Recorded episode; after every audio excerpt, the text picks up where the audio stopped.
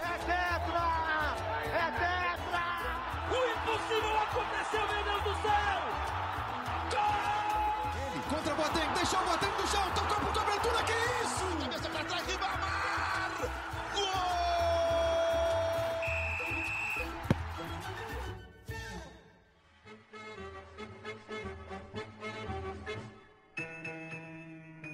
Olá, ouvinte! Seja bem-vindo a um novo programa que corre por fora das linhas. Nesse podcast, você irá escutar assuntos do mundo da bola, só que de um jeito não muito convencional. Afinal, não estamos na Série A, nem B, nem C. Aqui é a quinta divisão. E vamos à escalação. No gol, temos o enferrujado Vitor Tempa, nosso camisa 01. Compondo a linha de defesa, mas nem tanto, o seu e o meu camisa 4, quebrador de canelas, João Pedro da Silva. Formando o nosso meio-campo, aquele volante clássico, raiz, número 5, Caio Chiosi. E junto com ele, o responsável por fazer o time rodar, num ritmo bem mais lento, 10 e faixa Matheus Klein. Agora em nossa linha de ataque, o caneludo, porém raçudo, Davi Scatolin, com a nova estampada. Bola rolando. Diga lá, Davis. E aí, galera, gostaria de cumprimentar meus companheiros, nossos ouvintes, e dar início aqui ao bate-papo para falar da Alemanha e do Campeonato Alemão. É, o Campeonato Alemão retornou suas atividades no dia 16 de maio, é, portanto foi o primeiro campeonato grande, né, a primeira grande liga europeia a retomar as atividades. É, ele voltou depois de dois meses de paralisação. Durante um tempo ele foi alternativa para os amantes do futebol, né, está acompanhando ali um jogo em alto nível. É um campeonato bastante equilibrado, um campeonato bastante disputado. A gente tem times muito interessantes que são a base da seleção nacional, né, seleção da Alemanha a maioria dos jogadores vem do seu campeonato nacional.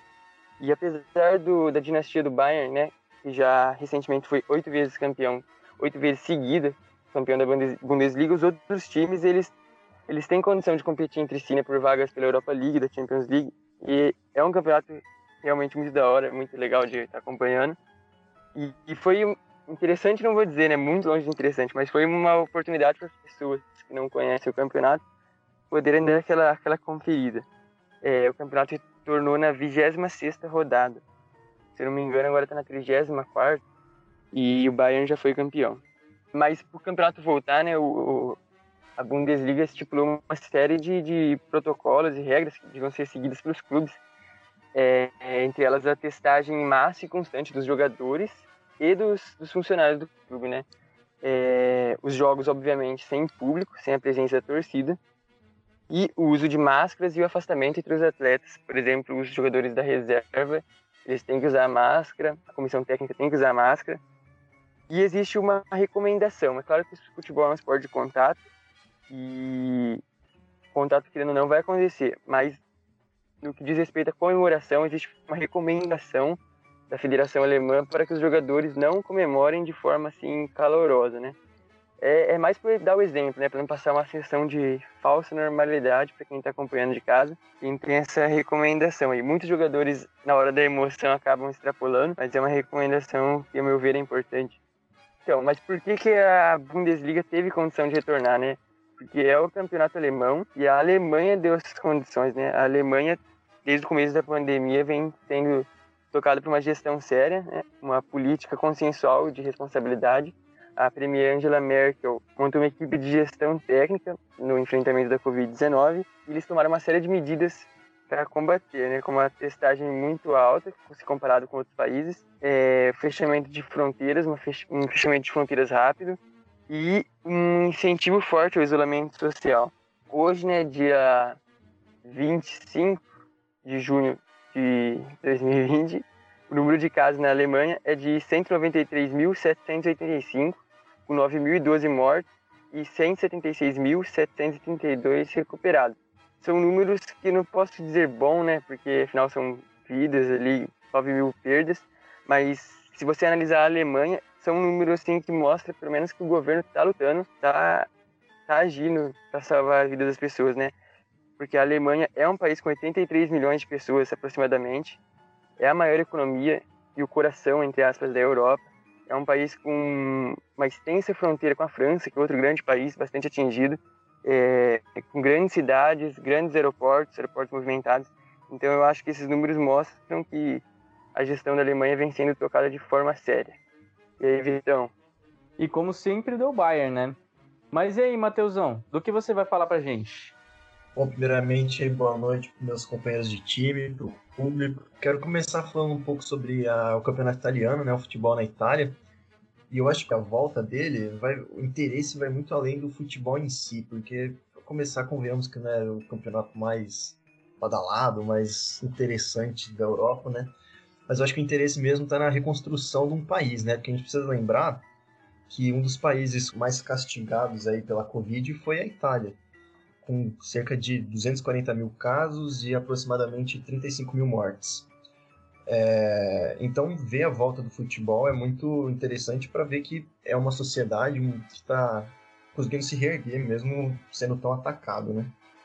Bom, mas a volta do futebol em si, claro, teve restrições já previstas, né, como sem torcida, teste em jogadores, etc. E voltou primeiro a Copa Itália, no dia 12 de, de junho, né? O jogo de volta das semifinais foram nos dias 12 e 13, e a final no dia 17, onde o Napoli ganhou da Juventus nos pênaltis. É, logo em seguida, eles esperaram terminar, na verdade, a Copa da Itália para voltar à Liga, né? A Série A, que voltou no dia 20, é, restando 124 jogos para serem disputados em 44 dias, mostrando aí que o calendário bem apertado, né? E a líder, como já era de se esperar, é a Juventus, com 66 pontos, seguidas da vice-líder Lazio, com 62. E, claro, já teve gol do 6-7, né? É, a gente vai falar também da Espanha. Para dar um contexto né, para o nosso ouvinte, a Espanha tem números mais ou menos similares com os da Itália, aproximadamente 240 mil casos e 35 mil mortes, mais ou menos. É, a volta da Liga, claro que se deu com restrições, que é, principalmente em treinos, que os jogadores tiveram que iniciar treinos em grupos menores, sem torcida, claro, e também um detalhe interessante é que foram oferecidas menos credenciais para a imprensa. O futebol em si voltou no dia 11, com 11 rodadas a serem jogadas até o dia 19 de julho, ou seja, pouco mais de um mês para serem jogados 110 jogos, né? Mais uma vez um calendário muito apertado. É, a disputa do, do, topo da tabela, tá, eu diria que talvez seja o mais interessante do, dos campeonatos grandes europeus, com Real e Barça disputando ponto a ponto, né, para ver quem vai ganhar. No momento, estão empatados em número de pontos, mas é, o Real está na frente por critérios de desempate. O destaque vai para o Vinícius Júnior, que voltou voando, fazendo muito gol, fazendo muito gol não, né? Meter gol, mas está sendo um destaque fomentando vários flamenguistas chatos falando que ele é o novo Cristiano Ronaldo no Twitter, né? Mas faz parte. E aí eu passo a bola aí de volta pro nosso goleiro Vitão. Metele gole, como diria um sábio. É, mas enfim, como que anda o futebol aí na Inglaterra, Caião? Bom, valeu, Vitão. É, boa noite aqui aos meus amigos, boa noite a você, ouvinte. A gente tinha muito expectativa para a volta da Premier League, né? A Premier League que foi a última das grandes ligas a voltar à ativa, né? A gente tinha muita expectativa do Liverpool finalmente se sagrar campeão e foi exatamente isso que aconteceu. É, a Premier League teve apenas duas rodadas disputadas, a 30 e a 31 além de dois jogos atrasados da 28ª rodada. E foi na rodada dessa semana, mais precisamente hoje, no dia que a gente está gravando o nosso podcast, que com o tropeço do Manchester City diante do Chelsea, o Liverpool, que fez o seu dever de casa contra o Crystal Palace, né, venceu o Crystal Palace por 4 a 0, conseguiu sagrar campeão da Premier League, né, pela primeira vez na história, né? O Liverpool ganhou o campeonato inglês no formato Premier League, campeonato esse que não ganhava desde 1990. Então, foi um baita alívio aí para os torcedores do Liverpool. Bom, mas por que, que o futebol na Inglaterra demorou tanto para voltar, né? Muito em função da declaração tardia de quarentena, né? O governo inglês demorou muito, demorou ali. É, a OMS decretou no dia 11 de março que a, o coronavírus era uma pandemia global e só no dia 23 que o governo da Inglaterra foi decretar quarentena mas também foi uma quarentena rígida depois disso, com fiscalização, com incentivo do governo também, a exemplo da Alemanha, não com todo o aporte econômico, porque a Inglaterra não tem a mesma economia da Alemanha, mas teve ali um incentivo. E também eles tiveram muita cautela na retomada do futebol. É, todos os funcionários do clube, jogadores e comissão técnica passaram por nove rodadas de testes antes da volta às atividades futebolísticas. Né? Essa, essas rodadas aconteciam duas vezes por semana. Teve semanas que você teve testagem zero e teve semanas que você teve testagem 4, 5, que a gente, uh, o que mostra que não houve muita variação. A rotina de treinos também foi alterada. Né? O, o brasileiro William, do Chelsea, deu uma entrevista recentemente em que os jogadores não estão mais frequentando os vestiários e as academias no centro de treinamento. Eles chegam com a roupa do treino já de casa, já limpa de casa e já vão direto para o campo. Na questão das partidas em si, da bola rolando do 11 contra 11, a gente tem os jogos sem torcida, como foi aí de costume, como foi adotado por todas as outras ligas, e também foi opcional a utilização de máscara, né? A gente é, nos jogos você podia perceber que tinha alguns jornalistas e alguns membros da comissão técnica com máscara, mas os jogadores do banco não. Mas o que foi decretado obrigatoriamente foi o, o distanciamento de pelo menos um metro entre os, os atletas do banco de reserva e comissão técnica. Também queria destacar que na volta, na trigésima rodada, teve o protesto do Black Lives Matter, em que todos os jogadores tiveram o nome das suas camisas substituídos por essa frase Black Lives Matter. E eu vendo a situação da Inglaterra, é muito contraditória com a do Brasil, né? De que a gente nunca teve uma quarentena de fato e tem federações aí querendo voltar ao futebol. Vai daí, Vitão.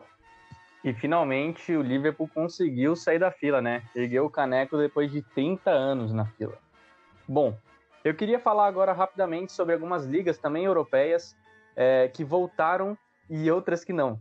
É, no caso, a Liga NOS, que é o campeonato português, ele foi uma das primeiras ligas a voltar também, a abrir os gramados aos jogadores de futebol. É, é voltou mais precisamente no dia 4 de junho. Então, na verdade, foi a primeira liga, não foi? É, talvez tenha sido a segunda, depois da Alemanha, não, não me lembro muito bem. É, mas, enfim, em contrapartida a isso, é, o campeonato francês, infelizmente, foi cancelado, né? A Ligue 1, dando assim o sétimo título para o PSG em oito anos. Eu queria pontuar aqui também que a Liga Turca, que é um outro campeonato muito bem movimentado dentro da Europa, voltou no dia 12 de junho. E além disso, eu também queria falar um pouco sobre a UEFA Champions League, que não foi cancelada. Muito pelo contrário, a UEFA ela ainda não deu nenhum, é, nenhuma é, afirmação sobre o que vai acontecer com a Champions League, mas existe sim grande probabilidade e grandes especulações de que vai haver sim uma mudança no formato é, do campeonato. E assim é, o mais provável é que vai rolar um tipo de Final Eight, que seria é, um campeonato onde os oito clubes que passarem para as é, quartas de final vão disputar o campeonato em um único país sede, em um único local sede, na verdade.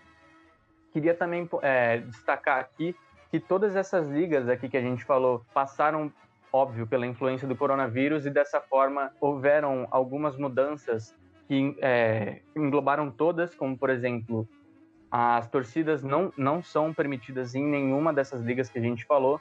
E também achei bem legal o Caião ter pontuado do, do, das manifestações do Black Lives Matter, que teve um movimento na, dentro da Premier League, com as camisas estampadas, mas também existiu lá na Itália, com a Juventus e o Milan utilizando as camisetas. Acho que até o Napoli chegou a utilizar.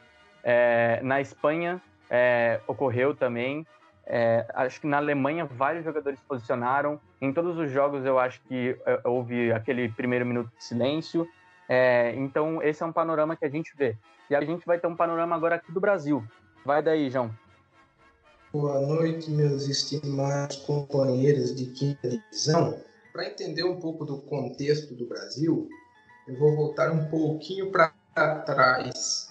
No dia 16 de março, a CBF suspendeu as competições nacionais por tempo indeterminado. Destaco aqui a Copa do Brasil e o Campeonato Brasileiro Feminino. Naquela altura, o Campeonato Brasileiro Masculino não, não havia iniciado. No mesmo dia, a Federação Paulista suspendeu o campeonato estadual. Naquela ocasião, a decisão foi unânime entre todos os dirigentes dos clubes E nesse dia 16 de março, a FERJ, né, que é a Federação de Futebol do Rio de Janeiro, suspendeu o Carioca àquela altura por 15 dias. Posteriormente, isso foi prolongado. Botafogo e Fluminense se mostraram favoráveis àquela altura e o Flamengo e Vasco se posicionaram contra a suspensão. Destaco aqui a figura do Rodolfo Landim, presidente do Flamengo, que tem pressionado as autoridades públicas para a retomada do campeonato. Naquele 16 de março, o Brasil registrava 234 casos de coronavírus e uma morte. Aliás, a primeira morte foi registrada naquele dia 16. Hoje, 25 de junho, dia em que estamos gravando, o Brasil registra 1.228.114 casos de coronavírus e 54 mil mortes em função da Covid-19. Isso equivale a um Allianz Parque cheio. Né? O Allianz Parque tem capacidade para 55 mil torcedores. E o que mais me impressiona é que hoje é uma discussão de retomada do futebol no Brasil sem ter havido um achatamento da curva. O campeonato alemão, que voltou no dia 16 do 5, o campeonato inglês no dia 17 do 6, campeonato italiano no último dia 20, todos retomaram após o achatamento da curva de contágio dos seus respectivos países. E no Brasil há esse contrassenso de retomada do futebol justamente quando a gente está numa ascendência da curva e é o epicentro contágio a nível global. E eu trago aqui uma notícia quente que saiu há poucas horas antes da gente gravar nessa noite de quinta-feira, 25 do 6, em uma reunião da CBF com os dirigentes dos clubes da Série A, Campeonato Brasileiro para o início de agosto, mais precisamente o dia 9, e um término previsto para fevereiro de 2021. Há algumas complicações, porque a essa altura alguns estaduais ainda vão estar rolando, sobretudo o Campeonato Paulista. E pensando em planos de ação, eu acho factível pensar uma retomada do brasileiro daqui a dois meses, tendo em vista que a gente está falando da elite do futebol nacional. Mas eu acho muito controversa a retomada dos estaduais a essa altura. Sobretudo o Carioca, que tem uma projeção de retorno nesse final de semana. E destaco a questão da infraestrutura. Eu acho que o Flamengo tem condições para a segurança dos seus atletas e comissão técnica. Mas e o Cabo Friense? pensando aqui no cenário paulista, eu também acho que o Corinthians pode garantir essa segurança. Mas e a Inter de Limeira? Sem contar que as medidas de prevenção variam muito de cidade para cidade, e isso é determinante para entender a retomada das atividades de cada clube e pode comprometer o princípio da isonomia. Mas, de maneira geral, acho que o Campeonato Carioca é a síntese dessa confusão completa de retomada no Brasil é, o STJ determinou a retomada do Carioca para o próximo domingo, dia 28, e o Fluminense e Botafogo ainda se posicionam de forma contrária, o que eu considero uma decisão pertinente. E aqui destaco quanto a grandeza do futebol não se faz somente entre as quatro linhas do campo, né? O Flamengo teve uma campanha vitoriosa muito significativa no último ano, mas a pressão que o presidente do clube, Rodolfo Landim, tem feito sob as autoridades públicas destaca essa o desmoronamento dessa grandeza do clube. E eu acho que aquele Flamengo e Bangu que a gente teve na última semana no Maracanã é um bom retrato do Brasil, né? Um país que tem a sua principal liderança desestimulando o isolamento social e pessoas fazendo filas para a retomada dos shoppings, né? Não me surpreende que tente retomar campeonatos estaduais nesse momento. E aí, para encerrar, eu acho que o Rodolfo Landim sofre do mesmo mal do presidente da República Jair Messias Bolsonaro. Ou ele é mal informado, o que demonstra uma incompetência, ou ele é mau caráter. Dois casos, infelizmente, eu acho que prevalece a última opção. Infelizmente é o que acontece aqui no Brasil, não só com futebol, né, João? Mas é isso aí, a gente vai ficando por aqui. Concorda com nossos chutes, defesas e comentários? Até o próximo episódio.